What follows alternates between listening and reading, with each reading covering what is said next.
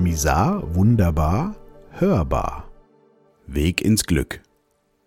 An den vergangenen zwei Tagen habe ich mal wieder meine Mutter im Pflegeheim besucht.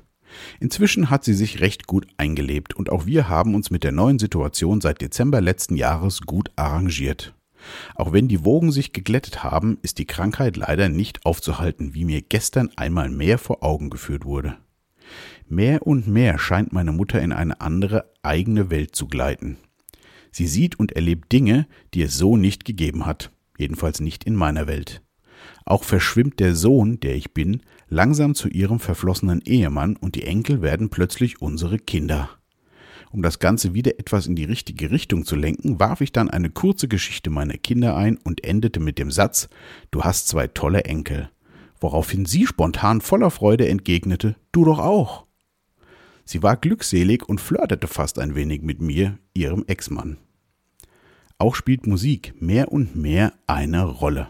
Natürlich weiß sie, dass ich sehr lange als Musikproduzent gearbeitet habe, aber näher hatte sie sich damit nie beschäftigt. Seit geraumer Zeit hört sie aber immer Musik von mir im Radio und ist zu Tränen gerührt. Gerade meine Stücke von Silbermond wären so toll. Sie erzählt dann immer voller Stolz, dass ihr Sohn das gemacht hat. Allerdings hatte ich nie etwas mit Silbermond zu tun. Was mich auch stutzig macht, dass sie Silbermond überhaupt kennt, hatte sie vorher nie erwähnt oder gehört. Auch hier völlig neue Züge. Im Gespräch habe ich ihr dann, wie schon so oft gesagt, dass wir sie nicht alleine lassen und immer da sind. Ich endete mit Du bist nicht allein, was sie direkt aufgriff und anfing, Du bist nicht allein zu singen. Ein weiteres Mal war ich verblüfft. Meine Mutter steht im Raum und singt. Das hatte ich in meinen knapp 50 Jahren auch noch nicht erlebt. Sie fragte mich dann, woher dieses Lied kommt, und ich war mir auch nicht ganz sicher.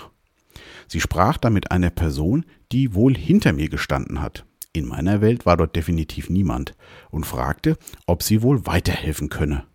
Voller Freude in den Augen schaute sie mich an und fragte nochmal, ob ich nicht wüsste, woher dieses Lied stammt. Und sie sang nochmal, Du bist nicht allein. Dann haben wir uns noch kurz unterhalten und ich bin gegangen. Sie ist direkt in den Aufenthaltsraum und hat mir nicht mal mehr Tschüss gesagt. Das war auch das erste Mal.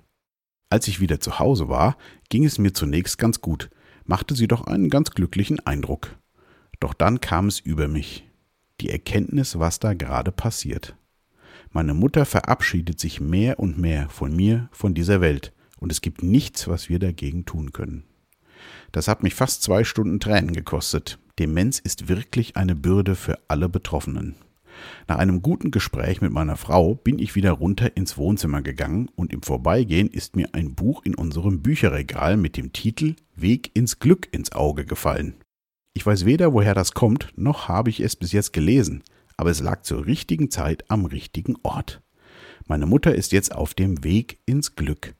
Weg aus dieser Welt, die leider nicht mehr viel Gutes für sie bereithält und wir dürfen sie begleiten. Bis ihr ankommt, bleibt uns nichts weiter, als die restlichen schönen Momente mit ihr zu genießen, zusammen in Erinnerungen schwelgen, Tränen zu lachen und durch verschiedene Welten zu streifen. Denn bald geht sie weg ins Glück. Bleibt gesund und wach.